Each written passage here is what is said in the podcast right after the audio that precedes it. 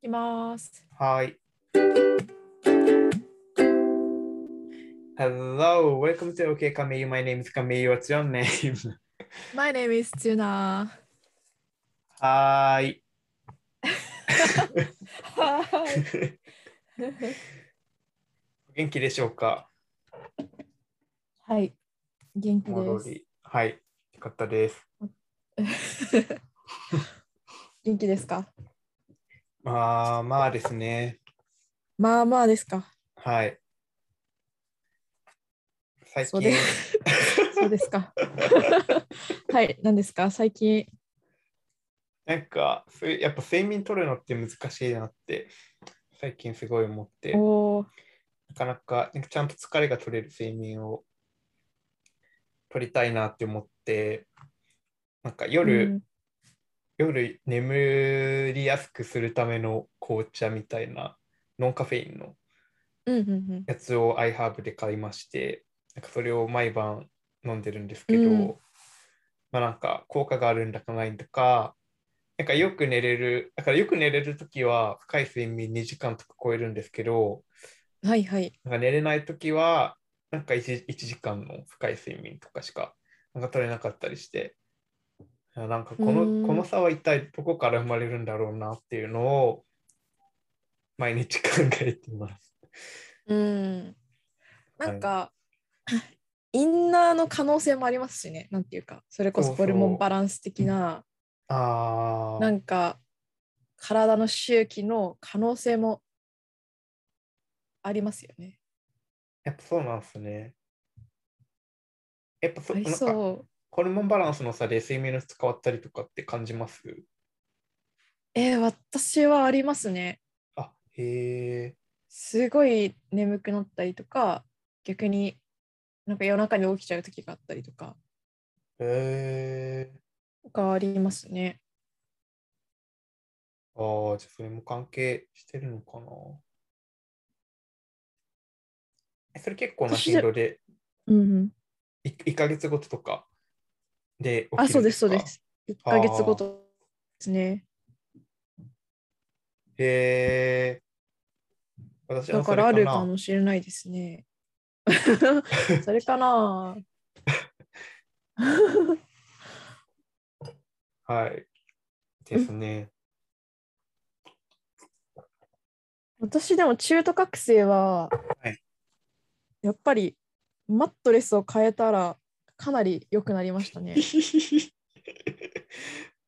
よよっぽどすごいマットレスで寝てたんです ね。なんか今まで床で寝てたのかなみたいな気持ちにやっぱなったんで、はいまあ、。寝具もなんか枕とかもありえるかもですね。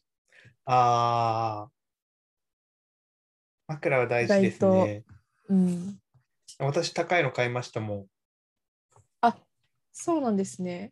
そう半年前ぐらいに買ったやつがすごい良くて、えなんて、なんてブランドだったっけ、えーっと、なんか今までは、そう、合うまいうんうん枕がなかなかなくて、ー、うんうん、なんかニトリのホテル仕様の枕だったりだとか、うんなんか無印のふんわり枕みたいなやつとか、か買ってたんですけど、なんかどうも合わないのと、あと私汗かきなんで、すごい蒸れ蒸れるんですよね、 枕が。えだから、なんかそういう蒸れない枕みたいなのを探してて、ー、うん、なんかそれを買ったっていう。あれですかなんかオーダーメイドできるやつですかいや、あオーダーメイドできるほどいいやつではなかったんですけど、うんうんあれだ、テンピュールっていう、テンピュール。え、多分見たことあると思います。なんか形は、もう最近、IKEA とか、なんかニトリでもなんか真似しているような、その首のところで一,、うんうん一旦段が落ちるみたいな枕を、うん多分最初に作った会社。へえ。うん。でもやっぱね、これ違いましたね。すごい寝やすいです、へーこれ。えー、そうなんですね。はい。 NASA が 承認した。マサえ、な NASA が浜崎あゆむ。あ、あまさか 闇の、まさかと思った。大変、大変失礼まし失礼しました。アメリカの航空航空会社のナ宇スカ。宙開発局です。はい。 はい、そうみたいです。えー、そう。じゃあ枕はいいんですね。私は、はい、うん、枕は平気でした。あれでも私なんか逆に使ってる気がする 上下。衝撃の。 あ、そっちが、嘘あ、そ、た高い方が首なのって書いてありますね。え、衝撃の事事実。え、なんか横で寝るときは、そう、そっちで、なんか、あ仰向けで寝るときは、低い方使うんだと思ってた。え、そうなのえ、 これでこれが原因だったり、ちょっと今日から変えてみましょう。 変えてみます。え、でもな、えーそうなんだ。首痛くなりそうだけどな。やってみます。はい。でも枕大切ですね。うん、大切ですね。あと最近は、あの、あの前、綱さんに教えてもらった、あの、素敵なインフィニティプールがあるホテルで買った、なんかルームスプレーみたいなやつ。えー、を80%オフだったから買ったんですけど、それはをい4分し寝る前にして、その匂いを嗅ぎながら寝てます。えー、あいいですね。はい。やっぱ匂い、ねも、うん、大事ですよね。そうそうそう。うん、えーリップクリームも結構匂いがするやつつけてるんで、夜寝るとき。え、そうなんですかえー、そう。あの、EOS っていうところのなんですけど、うんうん、ちはい。ょっと存じ上げず。いえ、アメリカでは人気なリップバームなんですけど、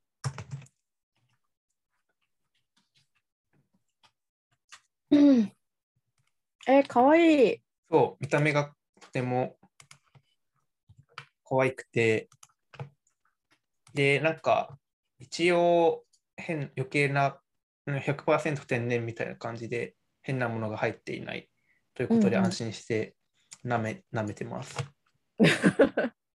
えー、いろいろあるんですね、なんか。味そう味というか。一応、私、全部、 全部買ってて、え ー飾っ、てます。すごい。えー、私はもうバセリンですね。ああ、こうえ、ワセリンで、ワセリン効きます聞きますね。聞くっていう。ちゃんと保湿うさ保れる。湿されますよ。え一番好きです、私。あ、そうなんですね。うん、なんか、私今まであんまりワセリンの効果感じれたことがなくて、ああ、えー、もっとなんかしっとりさせたいってことですかうーん、かな、えなんかあんまり自分の体には合わない感じがするーうので、ーんそう、買ってます。ハンドクリームとかも違うの買ってるし。えーえーなんかそうリップとかも全部匂い付きにするとなんか混ざりませんか匂いが。あ、もう混私ざハっンてドまクす。リーム そうですよねなんかハンドクリームがあのなんか寝るときお休み用みたいなやなやつなんですよ、あー、はいなんかは。ハーブの香りがするみたいないしますね。だからそうそれでなんか他のところも匂いをさせちゃうとなんかす 全部打ち消し合わないかなと思ってそのハンドクリームだけ匂いあるやつにしてあとは匂いないやつなんですよね。その気持ちはわかります。そして実際それが起き てます。なんか寝るときあ自そうな分んはですね一体どの匂い嗅いでるのかわからないくらい。 まあそう、そうですよね。まあいいのか、でも。気持ち、気持ちよかったら気持ちの問題何でですも。 うんはい。結局。です。まあ、うん。ちょっと筋トレを先週はやりすぎていたかなっていうのが、先週じゃない、先々週ああ、うんうん。やりすぎてたので、最近ちゃんと筋トレする日は週のうちの4日、40分しかも、40分、40分。で、あと3日のうちの2日は、まあ、エアロバイクだけちょっとこぐみたいな感じにうんうんうん。して、ちょっと、うん、やる量を減らしてます。いつも朝ですか行ってるの。でも基本は朝です。うんうんうん。今まではなんかほぼ毎日30分、40分とか、ほぼ毎日じゃない、週4日なんだけど、1時間、1時間とかやってたんで、なんかやっぱそれがすごい疲れたかもっていううん気持ちですね。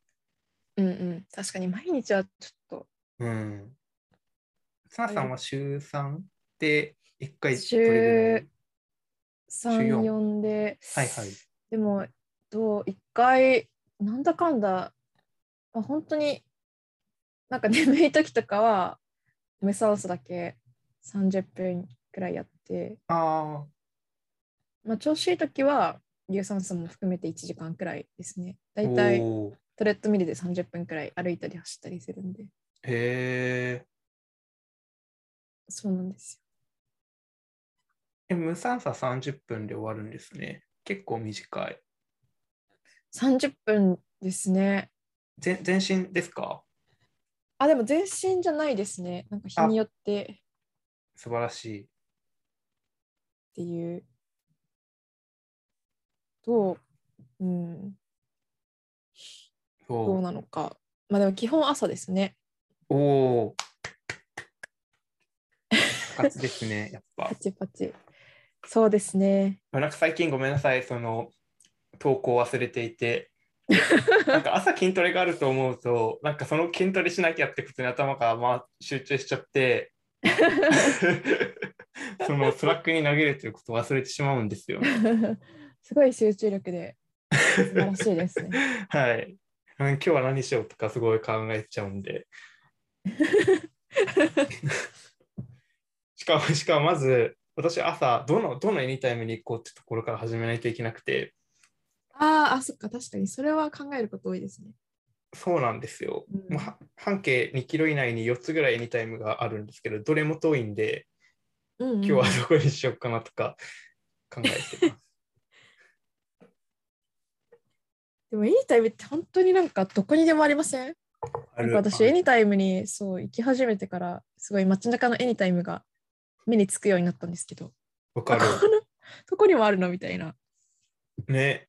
すごいですよね。一体何件あるんですかね、東京だけで。うん。怖い。怖さを感じました、もはや。ファミマみたいな。ファミ感じであるからそうみたいですけどね。しかも会員だったらなんかただシャワー浴びたいだけとかそんな理由でも入れちゃうしトイレ行きたいだけとか確かに。そうですよね。確かに。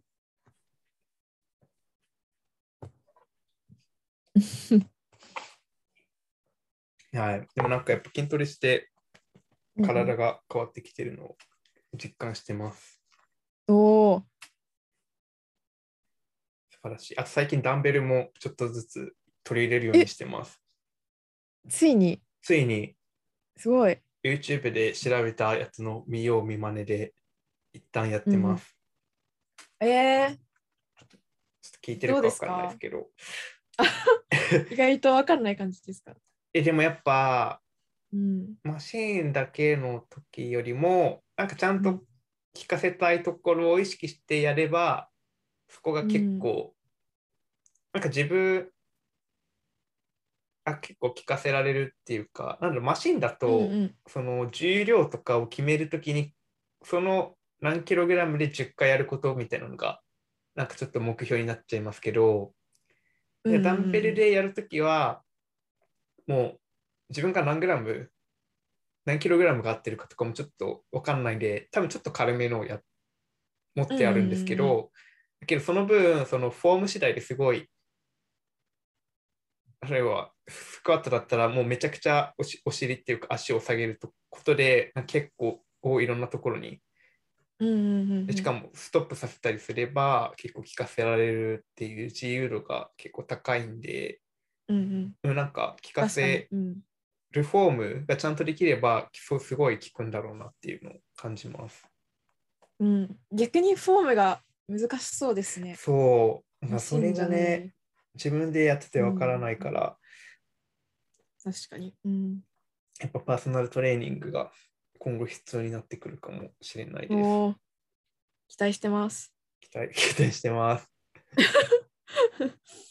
ムキムキ の。ムキムキにはならなくてもいいんですけどね、程よく 健康的になりたいです。健康的な体に。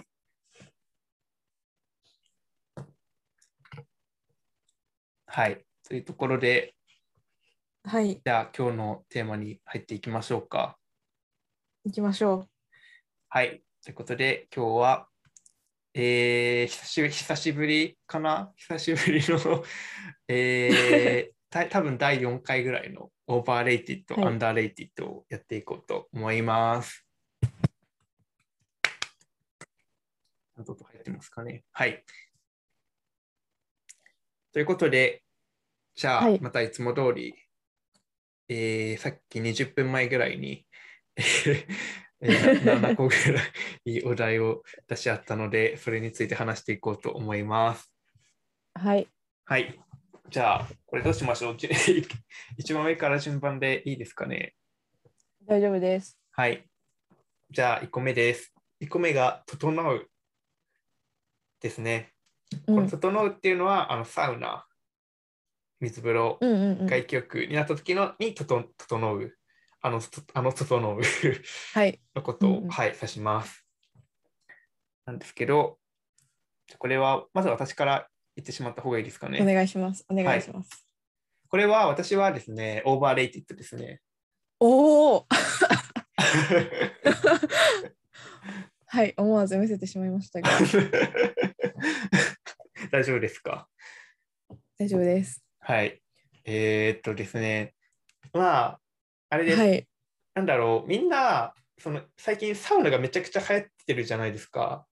うんうんうだかん。らすごいサウナして、まあ、水風呂だか水シャワーだか冷水シャワーだかして、うんで座って、なんかみんなすごい整わあ気持ちいいっていう気持ちになって整わないといけないみたいななんか固定観念にちょっと縛られすぎてると思うんですよ。ああ、なるほど。な義ん務感みかたいな。そう義務感みたいなのを感じるんですよ最近のこのトレンドに。なるほど。で、なんか、で結構、そのサウナガチ勢みたいなとこ人がこういっぱいいるようなタイプのところに行くと、サウナ、サウナ出て、水風呂入って、上がった瞬間に気持ちいいって言いながら、なんか、なんか勝手にすごい、その、ととととんじ整えている自分みたいなものの越に浸ってる方とかもいたりして、へえ。だけど多分、本当に整ってたら、多分そんな風にならないと思うんですよ。 もっと無の境地になるはずなんで、なるほど。はい。だから、うなんていうか、うん。だけど、多分あ気持ちよくなんだっけ、気持ちよくなんだっけとか、整わなきゃって思え思えば思うほど、多分整えないと思うんですよね。うんうんうんやっぱその、ね、だから副交感神経と交感神経がどっちも優位になってる状態で、うんうんうん。ただそれに、その感覚に自分の身を任せるみたいな感じのことうをんしするのが整うなんで、その感じ方も多分人それそれぞれだと思うし、うんうんで仮に仮に整えなかったとしても多分それでなんかサウナ入って水風呂入ってっていうのをやっただけで多分相当け健康的な効果はなんか得られてると思うので、なんかそこまで整うことにこだわこだわらなくてもいいなっていうのはすごい感じててなんか私だって整なるえほる日もど。そうあれば整えない日もあるんでうんうん。そうだからもっと自由にサウナを楽し なんなんだかんだ話サウナを楽しんでほしいなという、はい、願いを込めてオーバーレイティサウッナド大です。臣からのサウナ大臣からのお言 葉おです言。葉。なるほど。じゃあ、綱さんはどうでしょうはい。私はそうですね。なんかそこまでやっぱり気持ちが入ってないというか。 なので、まあ、レイティットにしておきます、ここは。あわかりました。はい。まあ、そうですね。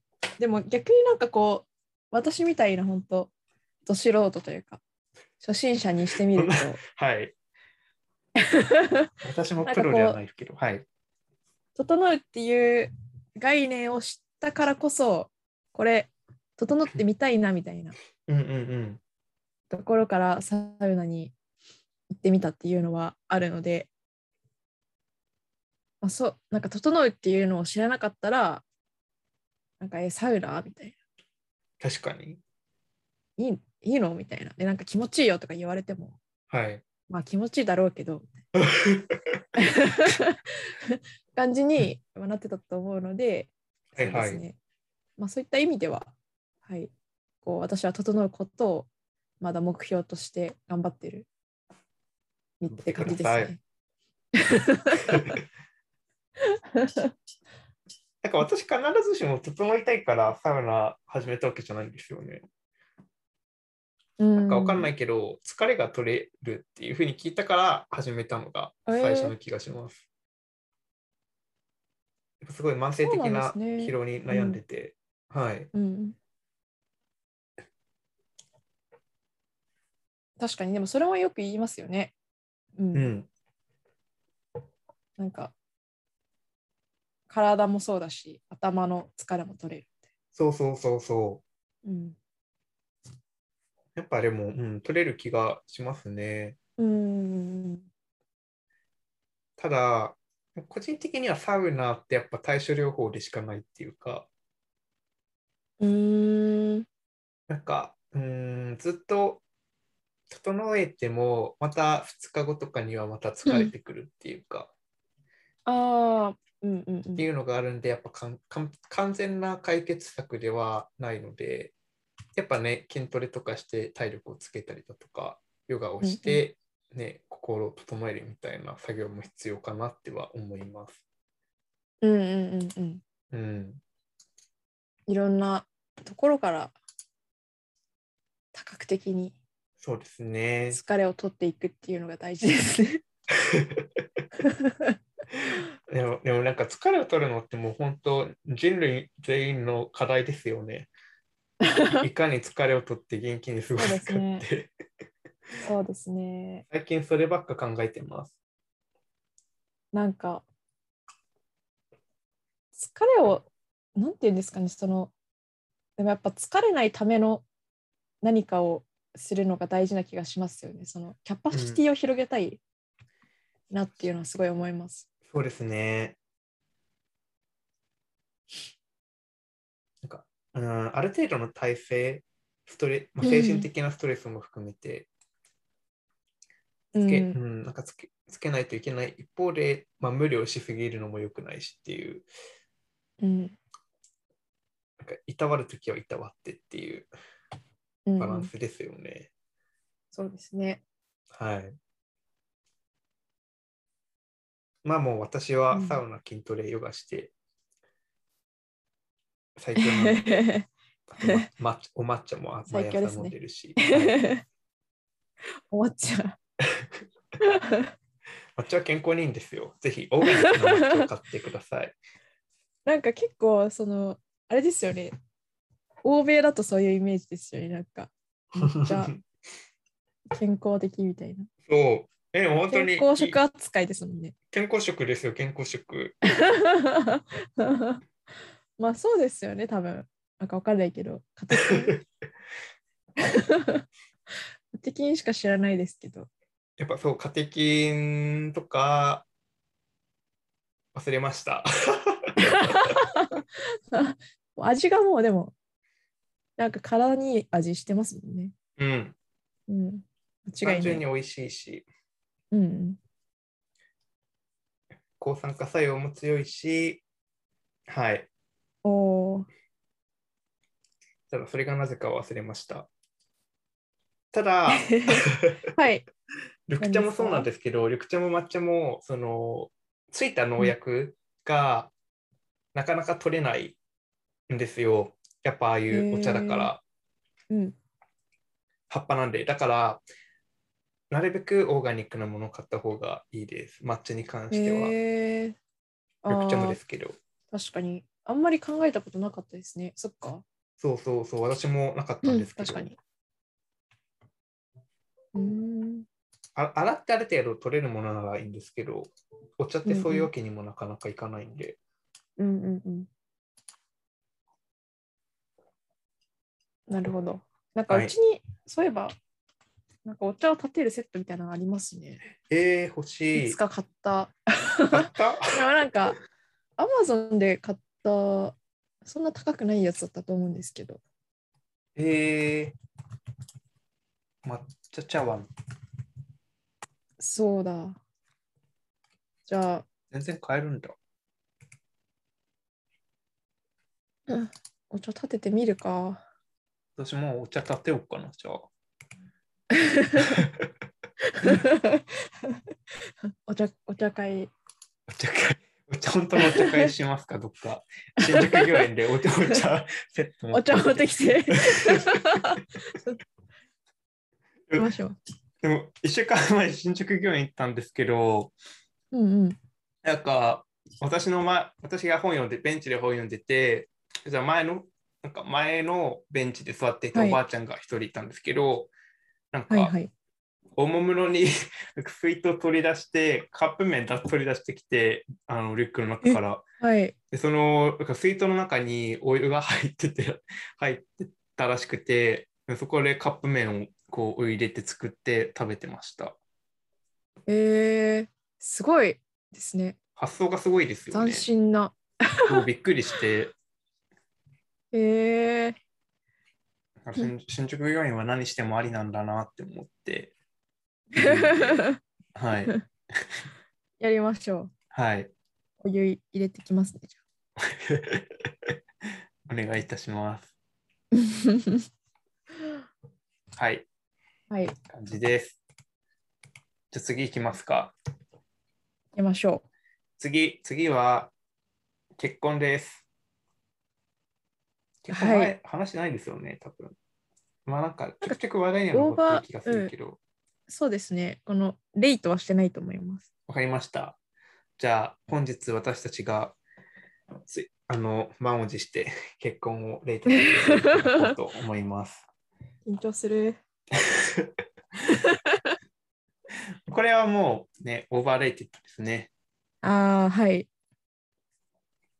はいなん。かもう、あんまり、こう普段生きてて、結婚しなきゃとか、結婚したいなって思うことは、普段生きててないんですけど、でもなんかやっっぱ、まず会社の人と、なんかご飯食べに行ったりだとかすると、なんか結婚の話が出てくるし、なんか上司と話してる時も、なんか結婚の話が、ふそんな頻繁に出てこないですけど、なんかたまに出てくる時があったりだとか、まあ友達に会って、なんか結婚の話をしてたりだとか、まあ実際に結婚してる友達がいたりだとか、まあ、後輩がいたりだとか、なんかいうのを見ると、なんかすごい結婚はいいものっていう価値観が前提にある上で、こういろんな話がどんどん進んでいくじゃないですか。うんうんうんうんうんなんか、でそうなんかそういうふうになってくると、なんか自分も結婚しないといけないのかなとか、すごい思わされたりするんですけど、でもそれは杞憂なんです。それは気の迷いに過ぎないんですよ。うんうんうん。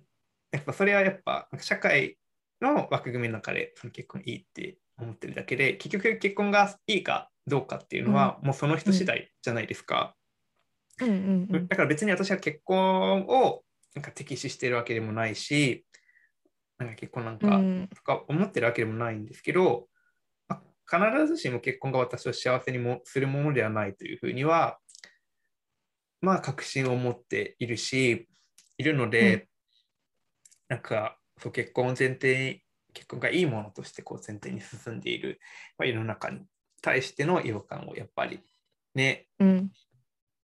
結婚する必要はなくてもすごい意識させられてしまうっていうのが嫌だなっていう、嫌だなっていうか、うんう、ん。思いましたね。てかやっぱ27、7歳になると、結構やっぱいろんな人が結婚してくるんですよね。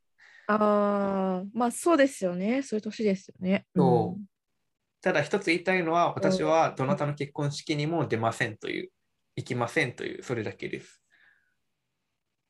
お お。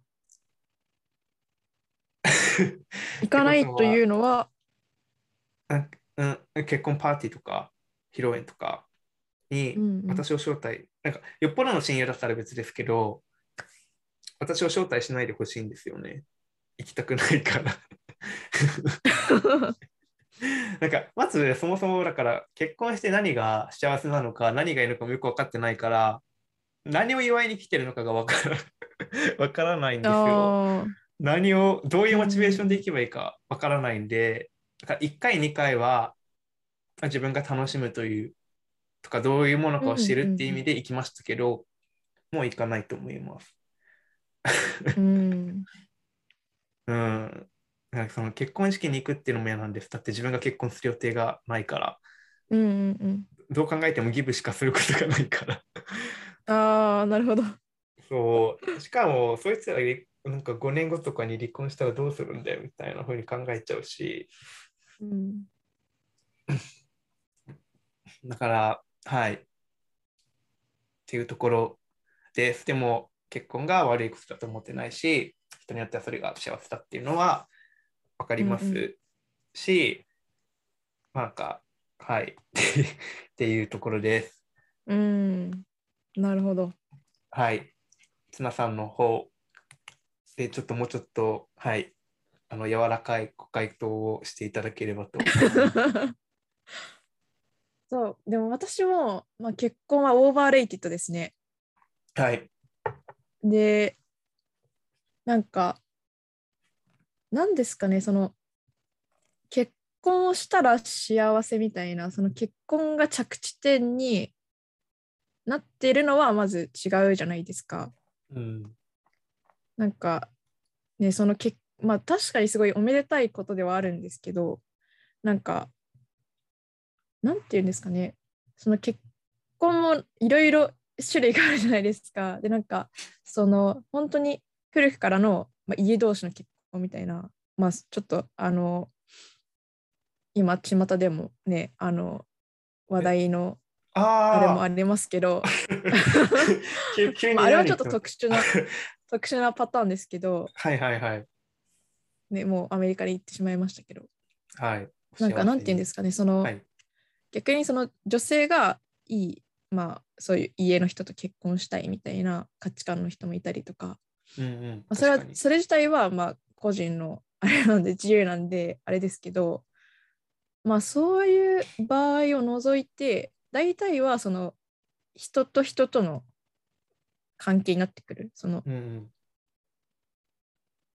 特に最近だとそういう、まあ、結婚の仕方になると思うんですけどでもなんかそれだとやっぱりその結婚はゴールじゃなくてむしろなんていうかおそこからこう2人で作り上げていかなきゃいけないじゃないですか。っはい、てなってくるとねやっぱり幸せとは言えないですよね。幸せとは言えないっていうか幸せいいことなんですけどはい。それ結婚したからといって幸せっていうふうにはならないですよね。うんうんうんうん。だしそれで言うなら別にけその法的な席を入れなくてもパートナーシップ、まあ、日本にはそういう制度があんまりねないですけどなんかパートナーシップを、まあ、別にそういう制度があるんだったら組んで一緒にいればいい話なわけでうーん結婚がなんか全てではないですよねうんうんうんうん。やっぱり。パートナーシップってなんかそういう制度って他の国ではあるんですかなんかちょっと無知で申し訳ないんですけど。で も私もなんかそんなに詳しいわけじゃないんで、は間い。違ってるかもしれないですけど、なんかフランスとかあるんじゃなかったでしたっけあ、そうなんだ。なんか婚姻、事実婚がどうこうみたいなのを聞いたことがある気も気がしますが。へえ。うん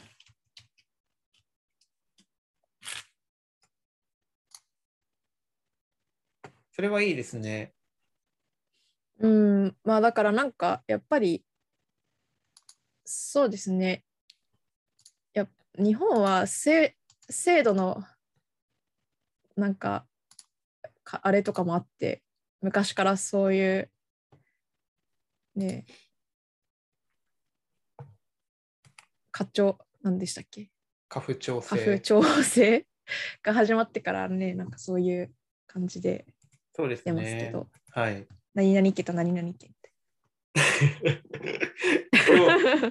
いますよね、多分。なんか私たちの周りではいないけど、なんかそういうのきっと気にしているような人たち。うん、お全家柄が然まだいとかっぱいいると思いますよ。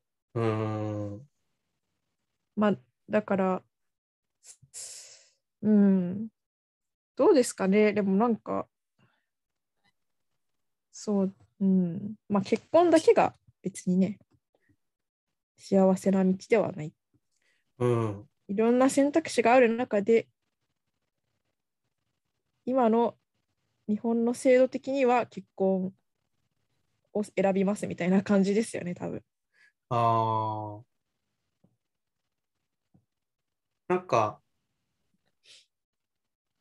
不思議ですよね。なんかもう若いうちから、なんか付き合って2年とかさ、2年とかで、こう勢いで結婚して続ける人もいれば、まあ世の中には、だから15年ぐらい付き合ってきたけれども、まあ結婚はしていなくて、でなんかようやく15年経って40近くなってとかで、ようやく結婚してなんか家庭なんかオフィシャルに夫婦になるみたいな人もいるじゃないですか。うん、周りにはいないですけど、いるかもですね、そういう人も。はい。まあそう周りはだからでなんかもうその年になってみないと分かんないからあんまり例は見ないですけどはい。でもなんか有名人とかでそういうふうに結婚してる人とかもいるから、まあ世の中にはいるだろうと、まあ、あえて結婚しないっていう選択をするってことをしている人はうん僕、私の周りにもいますしちらほらなんかずっと付き合ってはいるけどみたいなうん。だからなんか、でも、でも2、3年、2, 2年とか付き合って、すごい結婚したけど、だから5年後とかには別れてしまうみたいなパターンもあるわけじゃないですか。うんだ。から、どういう踏ん切りでみんな結婚、 結婚っていう決断をするんだろうっていうのはちょっと気になりますよね。うん、まあ、一個やっぱり子供が欲しいかどうか大きいんじゃないですかね。ああ、そっか。そう、なんか、女性は割と30代後半になると、そのリスクが結構、まあ、今はね、そういう、なんていうか、医療技術とかもいろいろ進んではいるんでしょうけど、やっぱり、どうしても確率的に言うと、なんか、リスクは上がっちゃうんで、うんうんまあ、うん、割と35手前ぐらいまでが一個目安じゃないですけど、まあ、ちょっとなんかすごい語弊がありそうですけどこの発言はでもなんかはいそ。ういうふうに考えてる人はすごい多いと思いますね子供が欲しいんだったらで大体まあ子供が生まれるってなると、ね、戸籍で結婚籍入れてみたいなうんうんうこん、とに多分なると思うんで、確かに。うん、それは欲しいか。はい。うん、そうですね。まあそんなね、それこそ日本とか、 日本とかとか言って、日本純、純日本人ですけど、なんか、そう、あの、様子とかがあんまり、うん。欧米に比べると多分ないじゃないですか。うん。多分。 そう、だから、ね、そうなってくると、子供を産んでっていうのが、家庭を持つやり方になりますよね。ああ。うん。でも、なんか確かに私のすごい仲のいい女の子の友達も、なんか私は、うん私は全然 1, 1, 1ミリも賛成はしていなかったんですけど、でもやっぱ30、ま、30になる前に結婚して子供、結婚をして30前に子供を産まないと、やっぱリスクがすごい上がるから、なんか私はもう今すぐにでも結婚したいみたいなことを、まあ、言っていたということがあったんですけど、うん、まあなんか、まあだけど、私もやっぱ、ね、性別が違うから、そんな無責任なこと、い や、そんなことないでしょとか、そんな無責任なことを言うわけにもいかないので、はあはあって感じで聞いてはいたんですけど、うん、でもなんかそこら辺をやっぱどう捉えるかも、うん、問題にはなってきますよね。うん。でもまあ、そう。やっぱりでも、うん、子供が欲しかったら、30手前で結婚みたいなのが、ことになりますかね。うん、だ若い人が多いでですよね。す。うんうんうん。子供 か。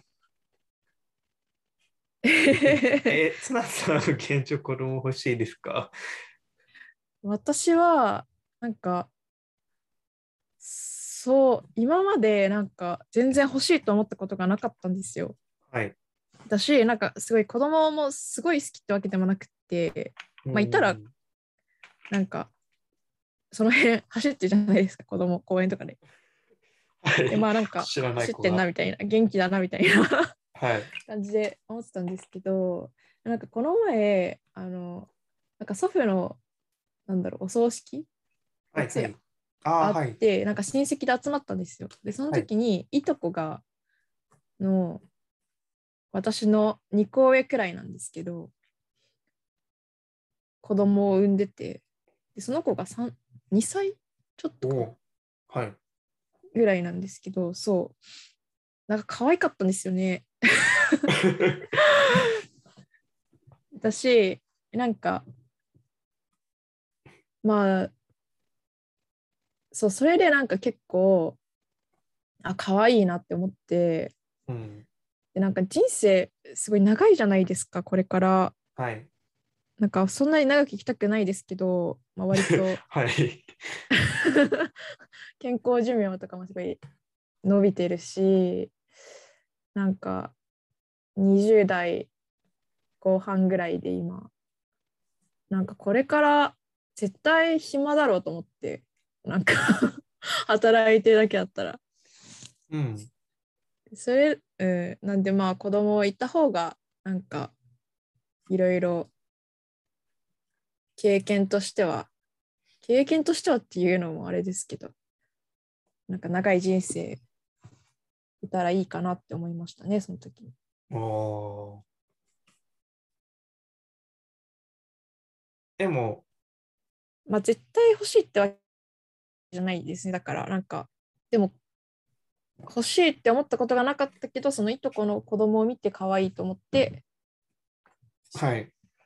欲し欲しくはなりましたあーまあでも、その場合も、まあ欲しいとは思うけど、なんかタイミング的にはやっぱすぐとかではないですよね。話聞いてる感じだと。うーんそうです。まあ今すぐにっていうわけではないですけど、でもやっぱり30手前でとは思ってますね。ああ、なるほど。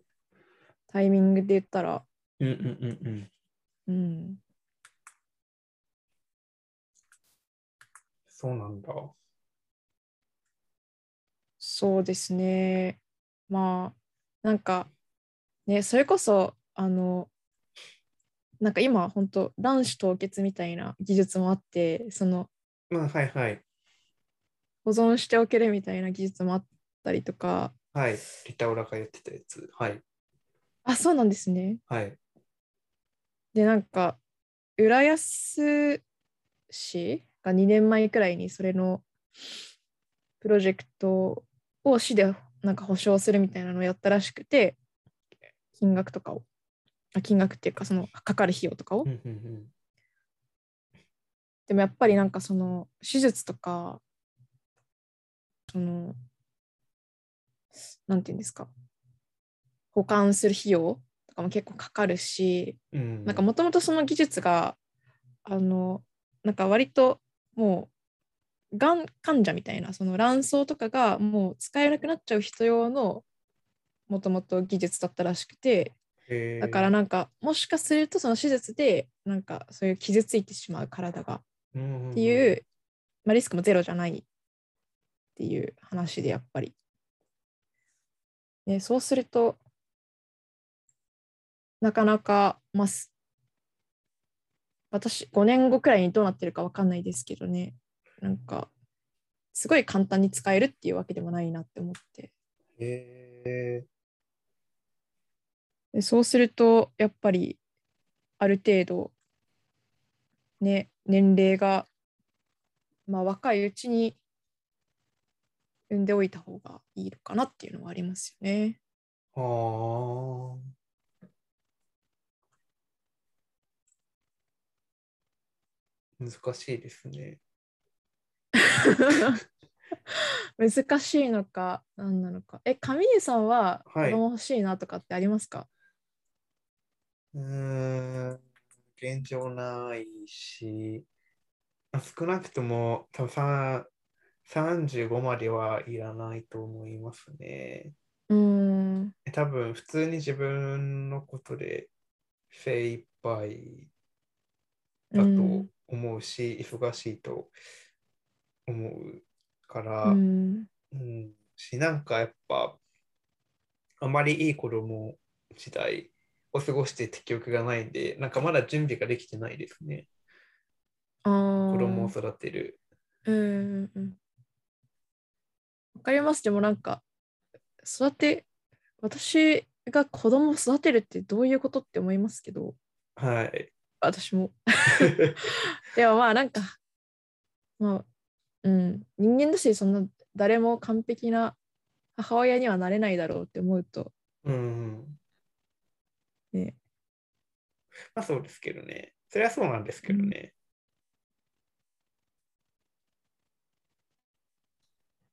うーん。わかんない。子供か、いつか欲しいと思うのかな。どうなのか、まあわかんないですね、本当その時になってみないと。そうですね。うーうんん、もう全然わかんない。 現状、そんな5年以内とかに起こるとは思えないですね。うーん。そうですよね。あともっと優先させたいことがあるかなっうん。て思います。そうですよね。私もなんかこんなこと言って、全然どうしようっていう、ただ5年あります何も具体的なプランが。いや、でもそうなんですよ。5年って結構大きくって、はい。小学1年生が小学5年生、ちょっと微妙なちょっと例えでしたね。 小学2年生が卒業、はい。中学1年生が高校2年生。 はい。結構違いますよね、多分。大学1年生が、 まだやるっていう。とか考えるそう、まだ時間は、まあ、あると思いますけど、と。うん。でもね、まあでも、それを考えてやろうとすると、だから、いい人に出会って、ある程度付き合って、OK ってなって、で結婚して、で、子供を産んでっていう、このプロセスを踏まないといけないって考えると、まあ、確かに短いっていうふうには感じますよね。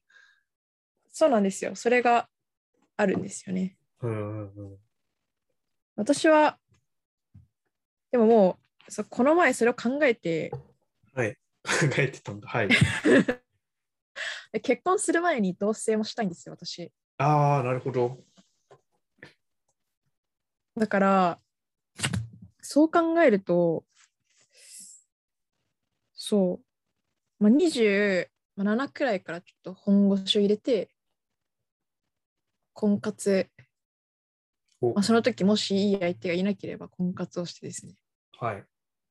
で28で結婚してお29に産むとお29で産む すごい急展開ですね28 29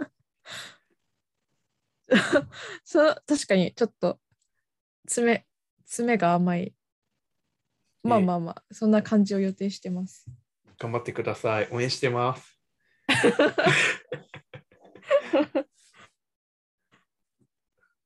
あでもまだなんかそんなに焦焦りというかはいあなるようになるだろうみたいな気持ちの方が大きいですねああ素晴らしいポジティブまだどうなのかいやーでもいい人見つけるのが一番大変じゃないですか。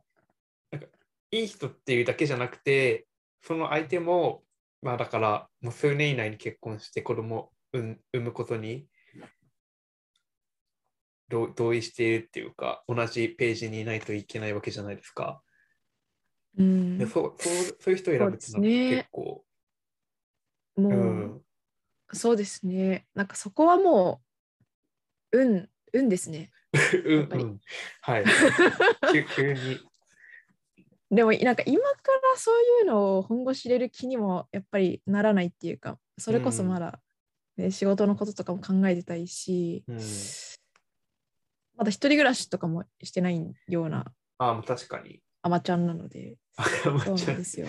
あまちゃんじゃないですけど。えでもなんか結婚する前に一人の時間欲しくないですかまあ、一人暮らしをしてから一人暮らしと同時し始めると同時に婚活をスタートさせみたいな感じですおおプラン的にはー素晴らしい。じゃあ一素晴人暮ららししいのをか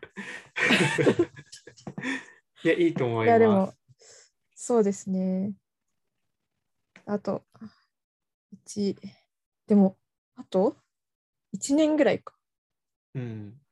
全然ないですね欲しい一な人暮らしはすぐできま すよ。まあそうなんですよね。一人暮らしいつ始めるか。この前だから調べてたんですよ。一人暮らしどこがいいかなと思って。えー、この前ってか、昨日か。なんか友達と一緒に調べてて。はいはい。なんかやっぱエニタイムはまず近くにあった方がいいじゃないですか。はい。いいと思います。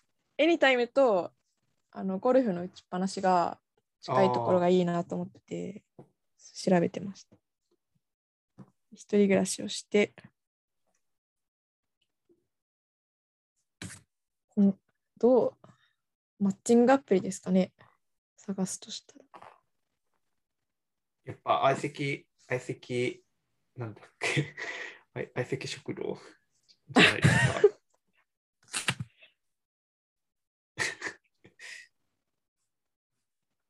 それでもどう相席屋ですかあ相席屋、相席屋。相席屋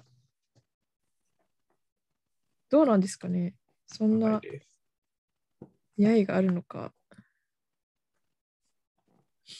マッチもうそれで。マッチングアプリかはい。でも短期集中でやります。それでもう短短期集中期かどうかわかんないですけど、 はい27からやって、はい。でもダメダメというか無理だって思ったら諦めます。おお、潔い。 え別いや諦めなくていいと思いますけどね、別に。 はい、別に31、32とかに子供を産むとかでも問題はないと思いますけど、まね。あ確か。にそうですね。流れに身を任せますでもはい。やっぱ流れに身を任せるのがいいと思いますよ。私は、うんうん男だから無責任なこと言えるのかもしれないです けど、やっぱ子供を産む心配っていうのがやっぱないっていうのは違うかもしれないですよね。自分が産むわけじゃないから。そうまあそうですね。まあなるように、まあ今はまだはい。え全然大丈夫です備えておよ。きます。 はい。あうちうちの大丈夫両親がすごい結構謎結の婚遅いからなんか大丈夫だろうって思っちゃうんですよ、ね。あそうなんですね。そうなんですよみ。えさんのご両親はさ30中盤とかで私産んでるはずなんで、ああ、そうなんですね。はい。なるほど。そう。しかも私の親の世代でそうなんで、うんうんうんうん。だうかん。ら、ね。はい、あまり自分にプレッシャーをかけず、もち ろんもちろん見つかってそうで飛んすでねきたら素晴らしいですけど、はい、まあ、のんびり。私の結婚相談になってしまいましたが。 いえ、ありがとうございました。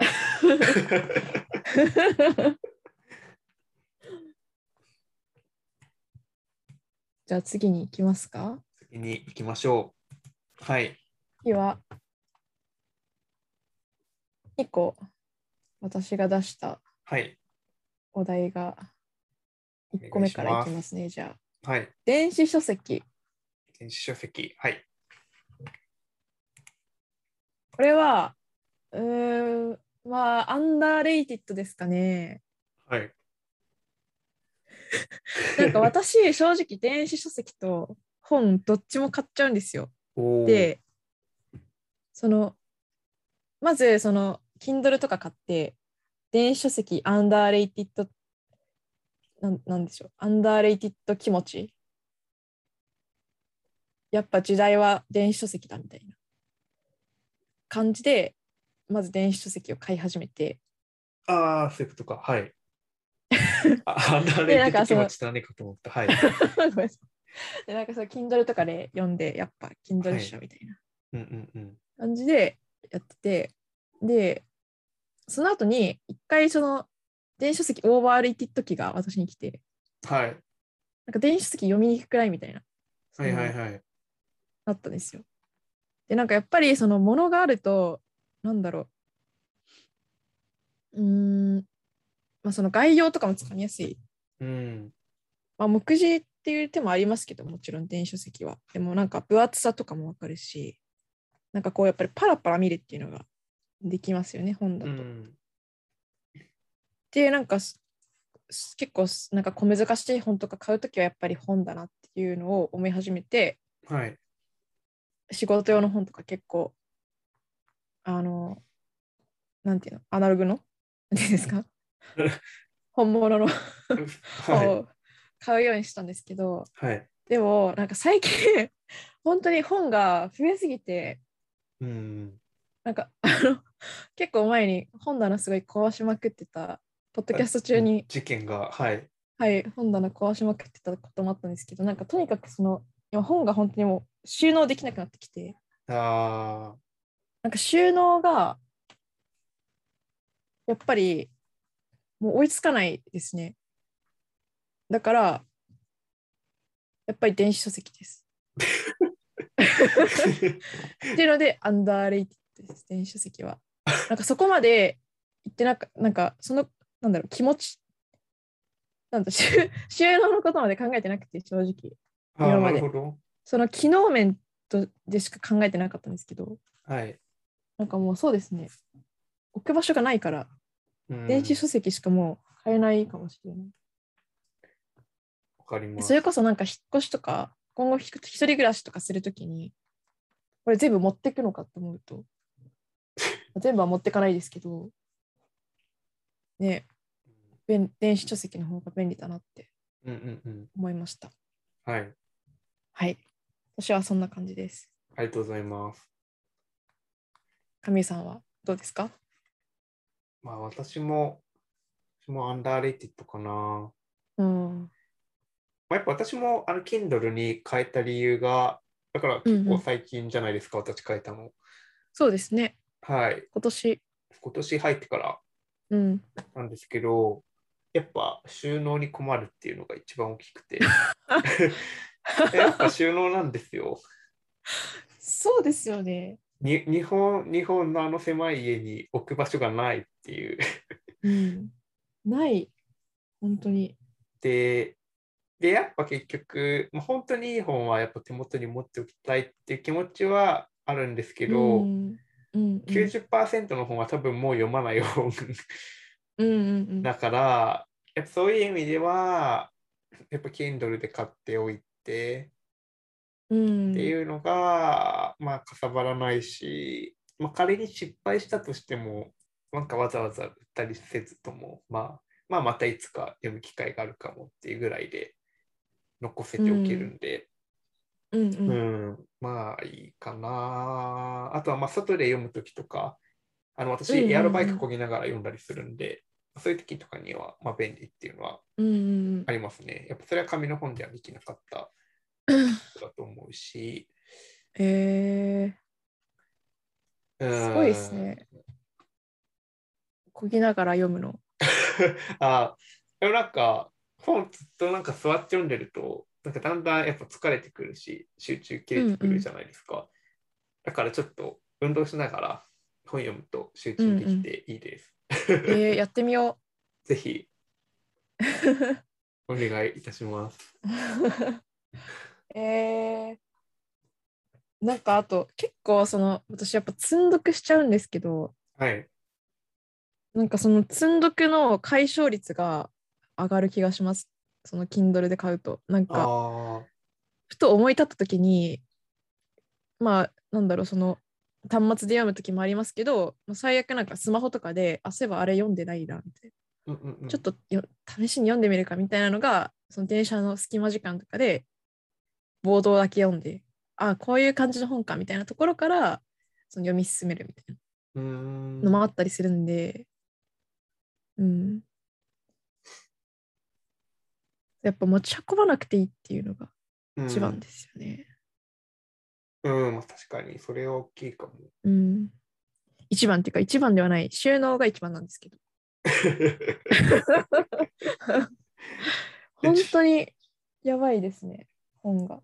えでも本当に一人暮らし始めてから収納が余裕しき問題だということはすごいよくよく理解してるいんですよ。やー、そうなんですね。もう本に限らず服もだしあ CD とかも買う意味がもはやわからないしー、うん。なんかなるべくかさばらない収納に困らないような生活をしないそとういけでない。すね。引っ越しもするし絶対。そうですね、本当。 あうんそれははいそうなんですよっていう まあそれだけです。電子書籍あるあるみたいな感あれですじにね。なっちゃいましたけど。はい。まあでもね、なんかまあそだただ本本、紙の本がいいっていうのうんもすごいわかるんで、なんか強くそ勧うめ、なんですよね。うん、強くおすすめする感じではないですね。うん。収納があるんだったやらっぱ、う ん、収納があるんだったら、うんねだって紙でいいと思う。はい。うん。なんか情緒がある気もしますよね、なんか。本、なんていううか、ん。わかんない。情情緒ですか情緒。なんか古典文学とか読むときになんか、あー Kindle じゃなくて本の方がなんか馴染むような気もあ、まあ確かにします。私は読まないから。 古典文学だったりわかもんないけどそうかも。なんか J エアとかなんかあんまで電子書籍で見たくないかも。ああ、やっぱそう、そうなるんですよね、多分。なんかはい。てか、そもそも電子書籍でないのもある,、ある気がするけど。はい、ああ、確かに。うん。まあだから、そうですね。必ずしも電子書籍がいいってわけじゃない、やっうん。ぱりね、どうしても。やっぱなんか、読んでる時の気分が、そのネットニュース読んでる時とかとあん、ちょっと気分が似てるんですよね。電子書籍だと。あーあー、そうかもですね。わかうるん。なんか、若干流し読みしがちになる気がするし。確かに。うん。ああ、わかります、わかります。はい。うん。まあ、良くも悪くも。だから、くだらない、うんくだらないなんかね、くだくだくだらない、なんだっけ、なんて言うんだろ う、なんか、あああいうね、自己啓発本ですそかう自己。啓発音的なもはいのとか読むんだったら、ああ、もうそれは間い違いなく電子電子書籍 です、ね。はい。ももちろんたまにくだらなくないものも隠れてるのはわかるんですけど、まあくだらないものも隠れてる からうんはい。って感じですかね。 二人とも、アンダーレイティッドっていうところで。そうですね続きま。すか今のところ一致してます。はい。うん次行きましょう。あ、そうですね。次は職場の飲み会です。はい。これは私はオーバーレイティッドかなと思いますね。はい。で、なんか、まあ、私、割とお酒好き、まあ好きというか、まあ好き な 方だと思うんですよね。はい。結構楽しんで飲めるタイプの人。うん。だから、なんか私、まあ、職場の飲み会ってまあそんな楽しいもんでもないと思うんですけど、うんだからそのお酒飲めない人よりはなんか、まあ、お酒飲めるっていう意味ではそこまで苦しみはないはずなんですけどはい。まあでもやなんかそうですねなんかやっぱお金かかるのかなと思って割とこういう職場の飲み会が定期的にあったりするとああ、だしはい、はい。 なんか何喋るんだろうって思ってっはい。ていうのもまあなんか私今その職場の飲み会っていうのが全然ないんですよなんかあ、そっかそっか。はチい。ームで飲むとかがないからでなんか結構それでも別にそんなすごい飲み会したいなとかも思わないしうんうん。なんか、うん、そこまでプライベートな話をもうしないだろうし、まあ、仕事の話もそんな飲み会でするような話でもないだろうっていう、だから結婚の話になるんです。まあいいや、はい。ああそういうことかなるほどいやだからなんかうんそうですねなんかそんなにいいかなっていう必要ないいんじゃない かなっていうはい。なんか結局、うん、そうですね、仲良くはなるのかもしれないですけど、その仲の良さって何の仲の良さなんだろうっていうのうんうんうん。ある。まあ、でもなんかまあ分からなくもないんですよね、その交流を深めるみたいな意味ももちろんあるっていうのは、なんか分からなくもないんですけど、うん、うん。まあでも、今やってないし、やらなくても別に大丈夫だったから、 いいかなっていう。いいいかなって感じいうで必す要になるんですね。はいはい。神江さんはどうですかああ、私もオーバーレイティッドですかね。うん。まあ、そもそも私はほぼほぼ行かないという選択をしがちではあるんですけど、まあなんかそもそもなんか職場の飲み会に限らず飲み会に行ってその人となんかめっちゃ仲良くなれたって思った経験があんまないんですよ、私は。うん。あそもそも私がお酒あんま飲めないからお酒が入入らないことも多いし、うん。なんか別に。に私はお酒入ってようが入ってなかろうがその人と仲良くなれるかなれないかはもうその人との相性で決まるんですよ。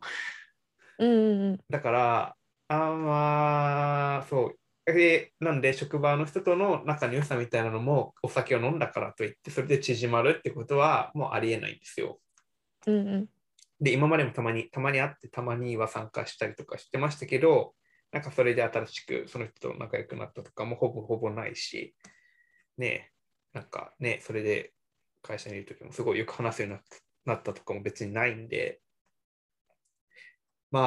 まあ、ね、っていうのもあるし、で、なんか上司目線とかだと、そのね、部下とのこう距離を縮めてもうちょっとその人の気持ちを分かるようにするとかなんかもっと気軽に話してもらえない もらえるような空間を作るみたいな目的があるのかもしれないですけどうん。なんかおけど、 まあ、こっちからしたら別にねそんなパーソナルなことをしょ 飲み会で打ちわ打ち明けるわけでは別にないしうん。なん。かね、その人に愚痴を喋ったところで仕方ないし、でね、なんか別に、うん、それでなんか何か仕事の悩みが、ね、飲んで話したからって解決するわけじゃないんで、別に、うんううんん、意味ないんですよね。だから、 うん、あんまり、うん、いらないなって思うし、で、結局やっぱ行ってみると、話の大半は結婚の話か、まあ、仕事の愚痴、あこー の場にいない社員の愚痴か、って感じに基本なってくる。それかし、なんか、つまらない下ネタか。だから、行く意味がないんですよ。だから、なんかあんまりその職場の飲み会としての目的もあんまり果たされていないことの方が多いんで、なんかうん愚痴になるのがすごい嫌ですよね。そう嫌なんか嫌なんですよ。でこいつこのそん人なすごいめそ ううん。めめっちゃあの人の悪口言ってるけどこれ絶対裏で私の悪口も言ってんじゃないかなって絶対思っちゃうしそうなんですよ。だし、なんか別に人の愚痴聞いても何にも気持ちよくもないし、こっちも愚痴話しても、なんか余計ストレスになるだけじゃないですか。なんかこう、嫌なことをまた自分の口で喋って、そうそうそ自分うでみ自ら嫌な思いをまた思い返してみたいな。そ何も解決にならないし。なんかね、仲のいい人とかで、なんかちょっと聞いてよみたいな感じとかだったら全然ういそうますそうけそど、うんなんかその職場のところでなんか愚痴を言って、よくわかんないですよね。うよくわかんない よくわかんないんですよ本当にあの急に悪口言い始めてはあみたいな知らんしうんみたいな、はいなんか私から見たらお前も大概なんだがみたいなうん、あるのでうんありますね。なんか愚痴言うならせめてジョークっぽく言ってほしいんですよ。だから、おなんか盛りあ、なんか笑える愚痴ならいいんですよ。うんうんうん、うん、あなたはそういう人柄だからみたいな、うん、みたいな、 よくわかんないみたいな感じでやるんだったらいいんですけど、もうなんか仕事がある人はできないみたいな話されると、お前もできてできてんのかよみたいな感じになってくるんで、うん私は、はい。そうなんですよね。なんか、まあそっか、結婚の話とかも結婚の話しますよ。しますね。 話のネタがなくなってくるんで。でもしないっつってるだろみたいな感じですけど。うん ああんま私には聞いだから私はあんまりそういうの聞くなオーラを出す出しちゃうからなんかあんまり聞いてこない聞かれないですけど、だけどうんまあ、他人の他人が結婚するかどうかも私にはあんまりどうでも本当にいいんで、うん、って感じですね。うんね、なんか、そう、子供が、子供を持つといいよっていう話をされても、なんか、ね、 私にはまだ響いてないです。 うん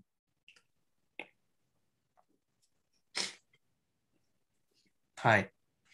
はい、じゃあ職場の飲み会ははなしとい。いうことで。 やっぱり、ない、ない方向でいきまし ょう。ない方向 株式会社 OK カミーは。まあでもね、株式会社 OK 加盟できたら、行いませんし、行いません って、それですけど、でもやっぱね、仲良くなれるんだったら仕事してるうちに仲良くなれるから、その人と。そうなんですよね。うんう、はい。んはじい、ゃあ次に行きましょう。 はい、失礼いたしました。はい。えー次は、えー頑張るうん。です。 頑張るは、色が違いますが、はい、はい。すごい概念的ですけど、まあ、オーバーレイティッドですね。うん、はい。はい、 なんか前努力やりましたもんね。ああ、努力やったよ。だから努力と似てますよね。なんまあかそうですね。努力の似て時るはは似てる。うんそうそう。だから努力の時は、もう努力という概念自体に対して私は疑問を投げかけていたんですけど、うん、この頑張るは、まあなんか、頑張ること、なんか、無理をすること、うん、うん。全般についてですね。うん、なんかちょっと鼻が詰まってきたんですけど、大丈夫ですかはい、ちょっと大丈夫です、多分。えっと、うん。ふうでもなんだろう、喋ることあんまりないかも。 自分自分であげといて。うんうんまあでも、うんまあ、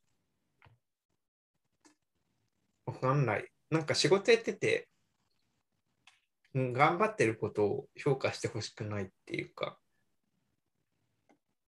わかります、うんうん なんかボーナス他を重視してほしいみたいなことですかうーん、まあそれもそうなんですけど、うん。なんか、このタスクはすごい大変で頑張ったから、じゃあちょっと今回ボーナスを多めにしましょうみたいになったうんうりんうん。する。で、なんか前回それについて私は愚痴をあの綱さんにこぼしたかと思うんですけど、あの同僚ははい受け取れてうん私は受け取れないうんうんボーナスのありまし話を。うんはい、 でも、まあ、そもそもの問題として、社員がそこまで頑張る状況を作ってはいけないもいけないわけですよ、上のトップの人が。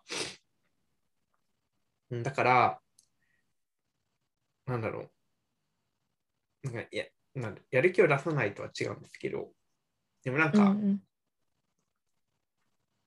その頑張ったっていう尺度で評価をしなくてもいいようにもうちょっとちゃんと構造を作ってで、まあ、やっぱちゃんと成果を上げてるっていうか、うん。なんかそういうところを見てほしいんですよね。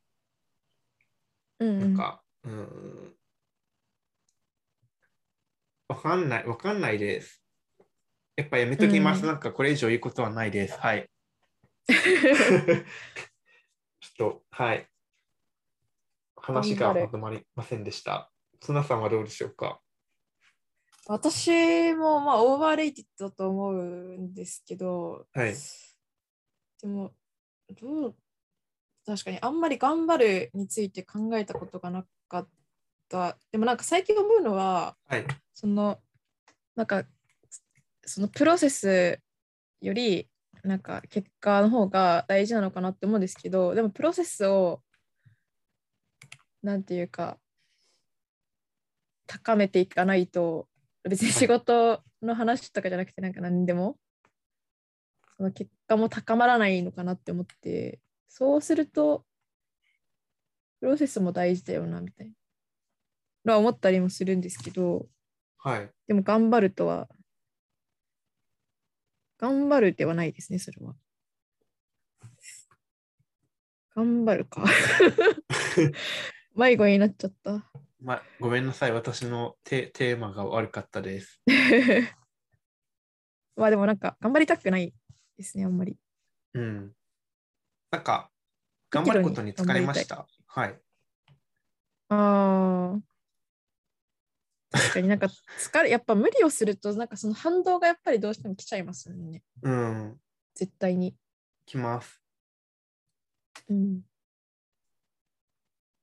そう、なんそか。んなに頑張らんでも。やっぱ好きなことをしてたい。 頑張ることに疲れたんで すよ。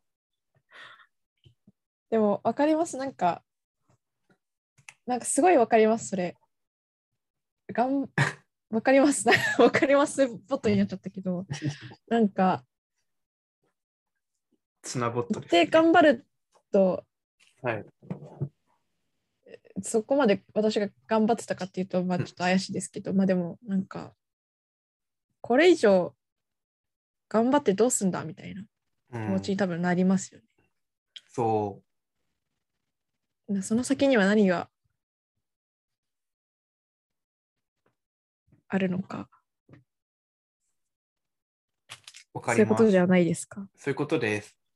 だからやっぱ好きなことを一生懸命やるのは頑張るとは違うんですよね。なんか、うんうんうん。夢中になってる時なんで。そう、それがいいですよね、やっぱ。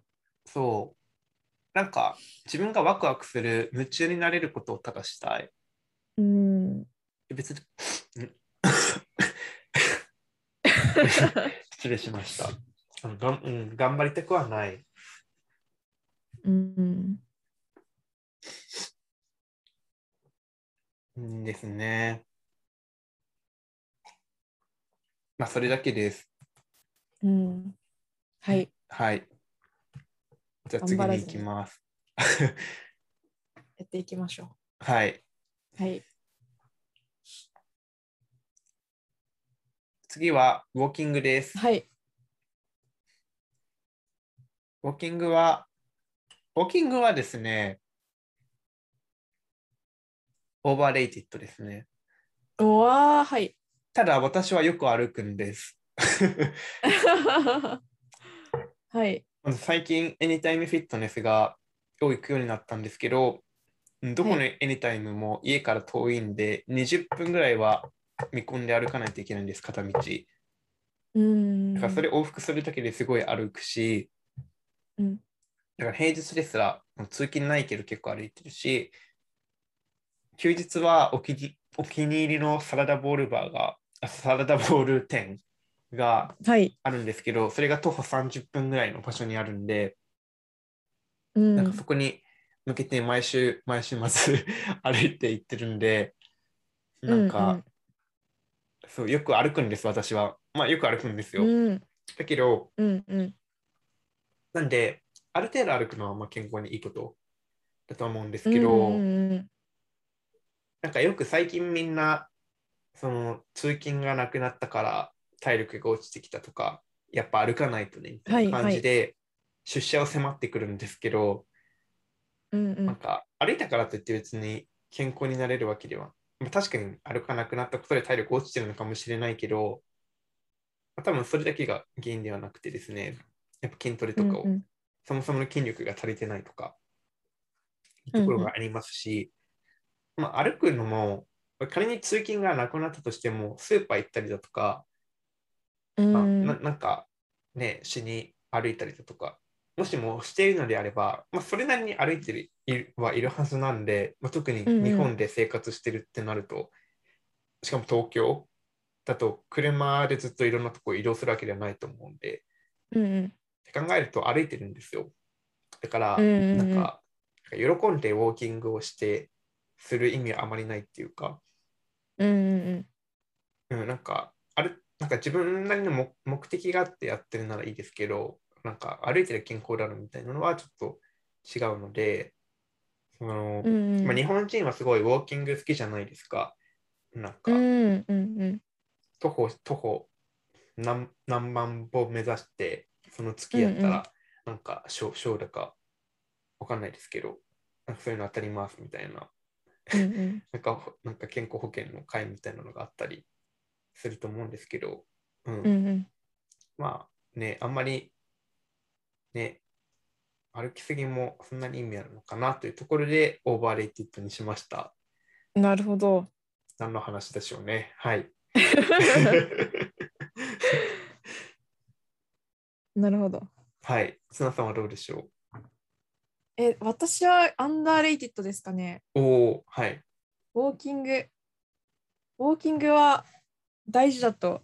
まあ、てか運動ですかね。まあまあ、はい。運動が大事ってことになっちゃうのかもしれないですけど、でも歩くのは大事だと思います。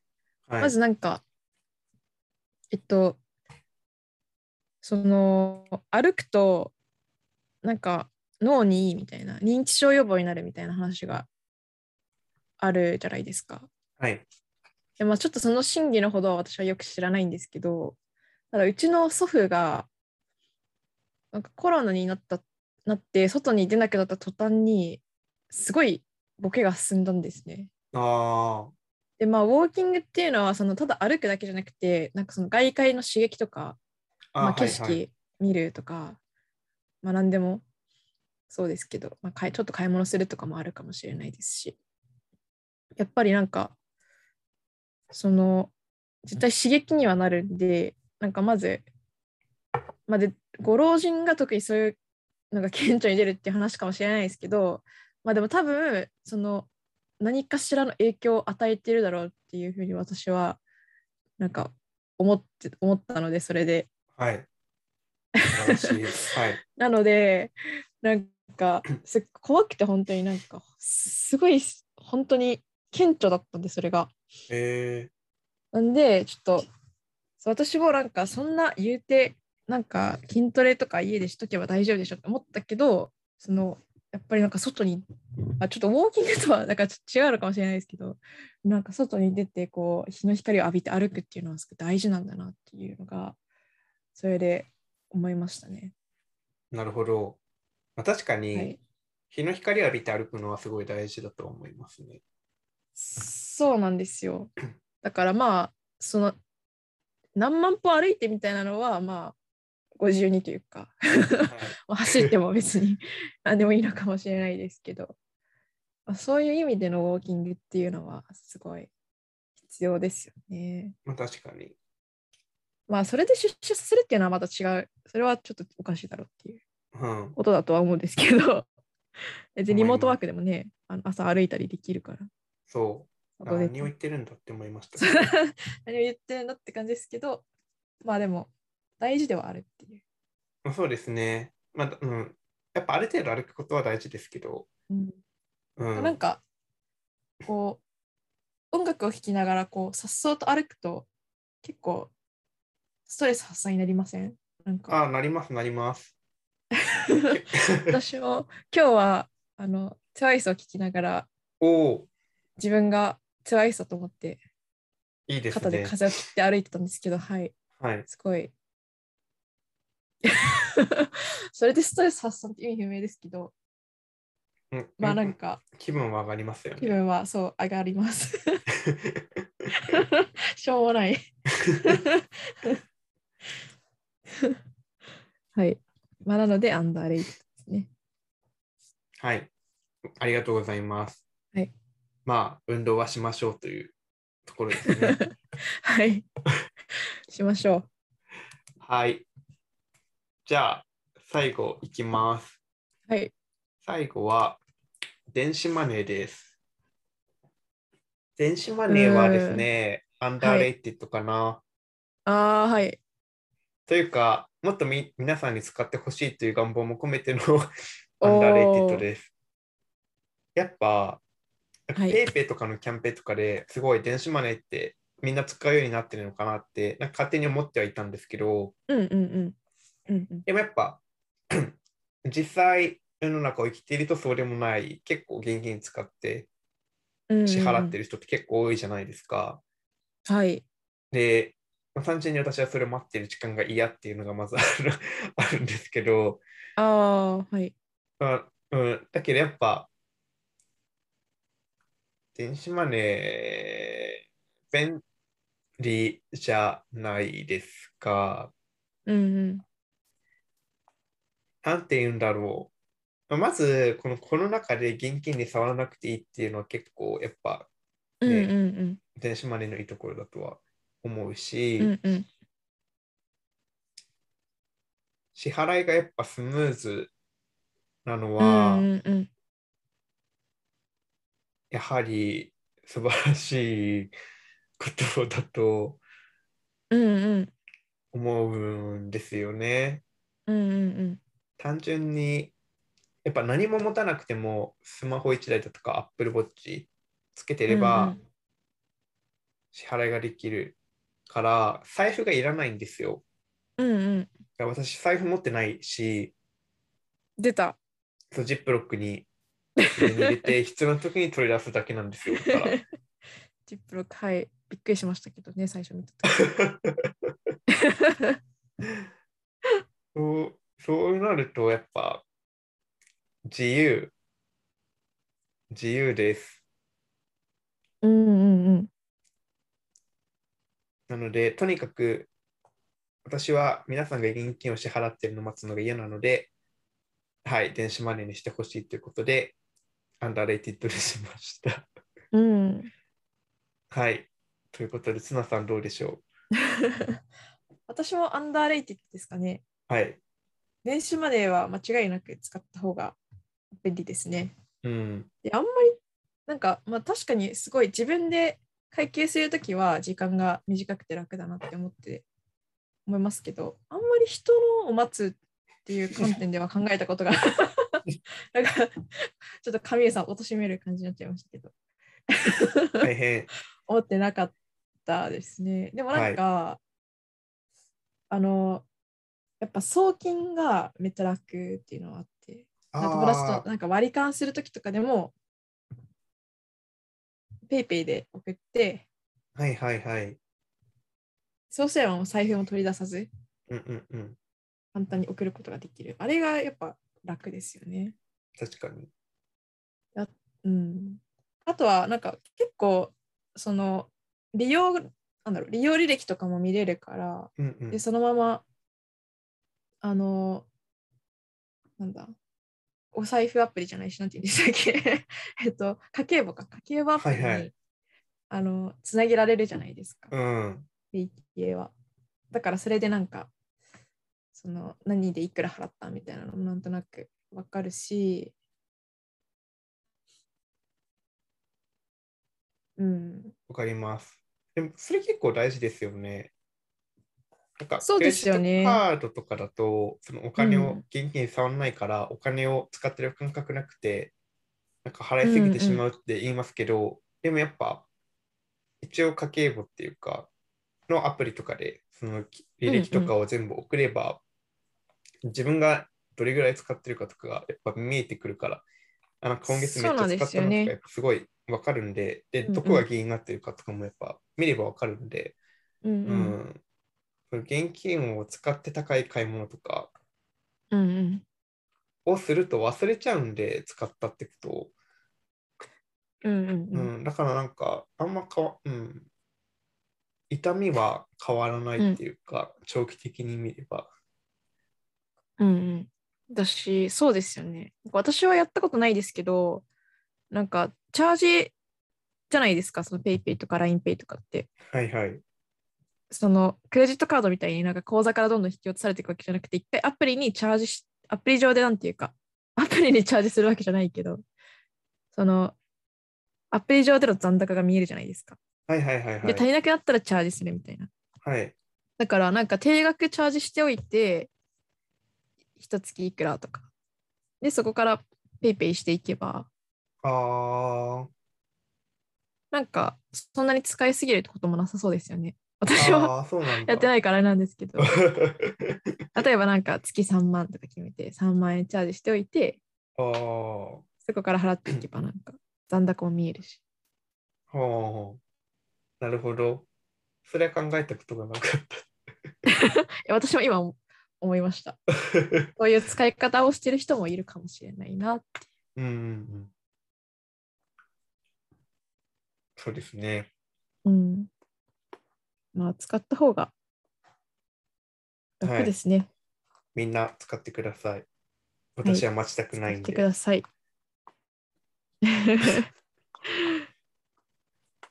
全部やっぱスマホで全部なんか完結するのがいいですよね。そうですスイねカ。もスマホで、ああペ、イペイもスマホで、スマホもす、スマホじゃない。スイカもスマホなんですね。スマホじゃないですか？私はカードなんです。あ、そうなんですね。 理由は忘れました。なんでだっけまあ、はい。あでもなんかカードは絶対持ち歩かないといけないって思ったから、だからカードケースは持ってるんですよ。はいはい。だから別にスイカをカードにもいいかなって思って、はうい、んうんやってないですね。うん。私はもう全部入れてるんで、へえ。スマホでもうピッピって。 ちょっと、今なっちゃいました。すいません。あの、今、ここで、あの、ピッピッする動作をしてたら、ちょっとあ反応しちゃったんですけよかった です。ど。そう。あー楽ですよね、本当うん。うん。いい時代になりました。いい時代ですね。はい。でもなんかこれもまた数年後とかには、なんか老人も電子マネー使い始めるとボケ防止の、なんか小銭を数えることがボケ防止になってたけど、なんかそれができなくなってみたいな話になりそうですね。なんない か。いやちょっと、やっぱ、そういう認知症の人とかに、さすがに持たせられないですよね、電子マネーは。うん、確かに使いすぎちゃいますね。うん。大変だ。 なんかでも言いますよね子供とかもなんかその使ってる感覚がないからその金銭感覚が身につかないんじゃないかみたいなあなんかピッピピッピやってそれどうなんだみたいなのもなんか聞いたことありますねあ。子供って電子マネー使ってるんですかあ電子マネーじゃないのかなでもそうですね電子マネーかななんかその、一回ニュースで見たのはなんかゲームアプリにすごい課金しちゃってお母さんのクレジットカードかなんかを使ってそっか、ゲーム買うのオンラインだから。はいはい。それがなんかそのやっぱりまあよくわかんないですけど現金をあんまりやっぱり触ってなくてそういうので払うと感覚がないからじゃないかみたいなそのお金を使ってる感覚があんまりああ身につかないんじゃないでもなんか昔から、携帯ゲームだか、スマホゲームが出る前からなんか、そういう課金システムみたいなのって、なんかいろいろあって、うん何らかのみんなやってましたよね。私はやってなかったけど。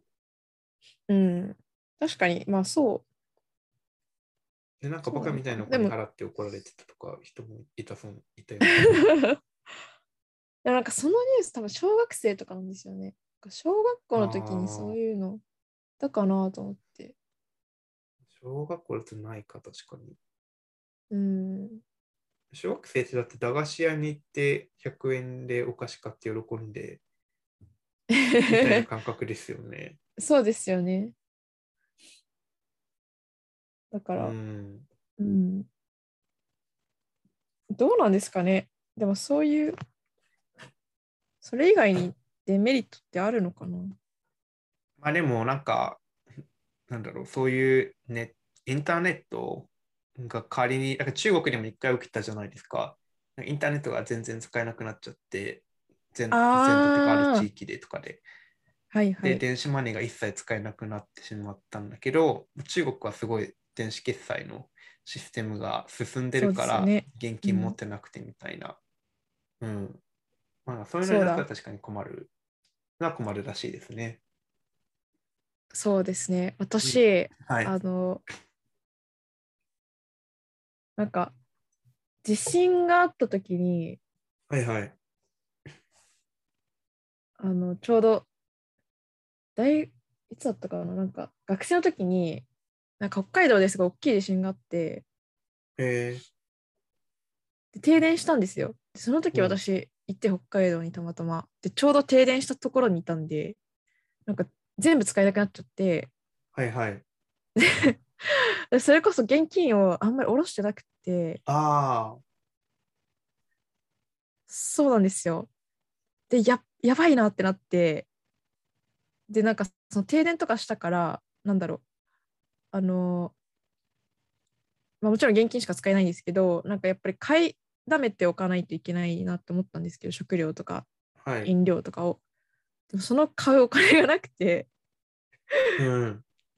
これは終わったなって思ったんですけどなんかたまたま近くの銀行が発電装置みたいなの持っててへでえ ATM が使えますってなってでちょうどそこの銀行で口座持ってたんでお金を下ろし下ろせてでなんとか食いつなげたっていうの が確かにありましたね。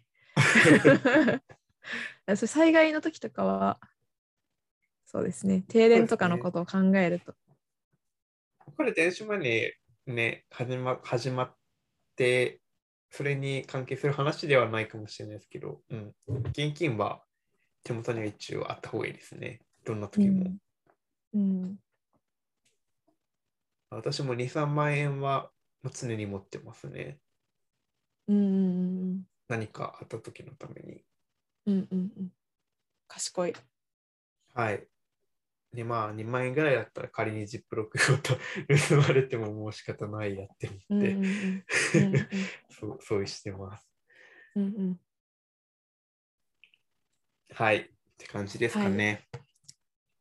本日のオーバーレティッドアンダーレティッドのお題は以上になります。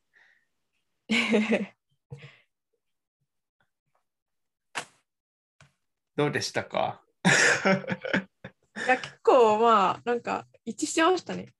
今日は一致してました ね。もうちょっと意見が割れるものを次はやらなければ。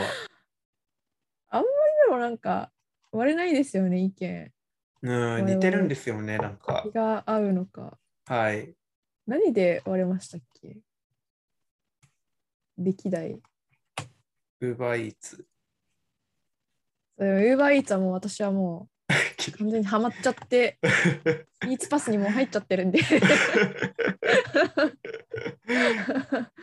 一回年でのすね重み。はい。 一年の重み本当ですよまあ、なんか今までは割れてたのは割れてましたよね。何だったかもう何だったか覚えてないですけど。だ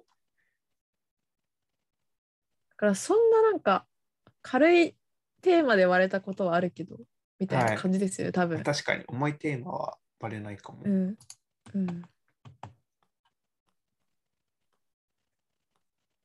はい。ちょっとそうですね。また、やっぱやりりま楽ししょういですね、これは。そうですね。やっぱいろんな価値観が聞けるのは勉強にもなる し、面白いし、うん、いろんな価値観なのかっていう話ですけ ど。そう、そうですね。どうなんだろう。なんかどう思うんですかね。まあ、これこれをなんか聞いてらっしゃるはい人。っていうのは、なんか割と近しいところにはいるんですかね。やっぱ私のツイッターをフォローしているということは、まあ、それなりに。日本平均よりは近しいんじゃないです かね。きっとそういうことだと多分思うんですけど、私も。はい。どう思うのか。皆さんは。皆さんのお声をおけかみ、ハッシュタグおけかみ、もしくは Spotify の質問コーナーでお待ちしております。ああ、そうだ。来てないですよね。Spotify の質問コーナー。そうですね。ふつ2つ前のやつは、特に来ていなかったと記憶をして、して、しており、うんおります。てか見てな いです。多分来てないと思います。皆さん、お待ちしております。ぜひお便りフォーラムも綱さんが作ってくださったのがあるので、それしかやってない いえ、十分です。唯一の私の仕事。はい。っていう感じですかね、今日のところ は。はい。では、えー終わ、終わりに進んでいっていいです かね。大丈夫です。 はい。はいえーハッシュタグおきかみを言った、えー Spotify、うん。 Apple Music チャンネル登録、チャンネル登録するところがあったらお願いいたします。Twitter のフォローもお願いいたします。えー、はい、ハッシュタグおきかみでツイートしてください。というところで、じゃあ、今日のところは以上行きにま、すはい、なります。というところで、今日も聞いてくださって、皆さんありがとうございました。ありがとうございました。はい、では、バイバーバイバーイああああいい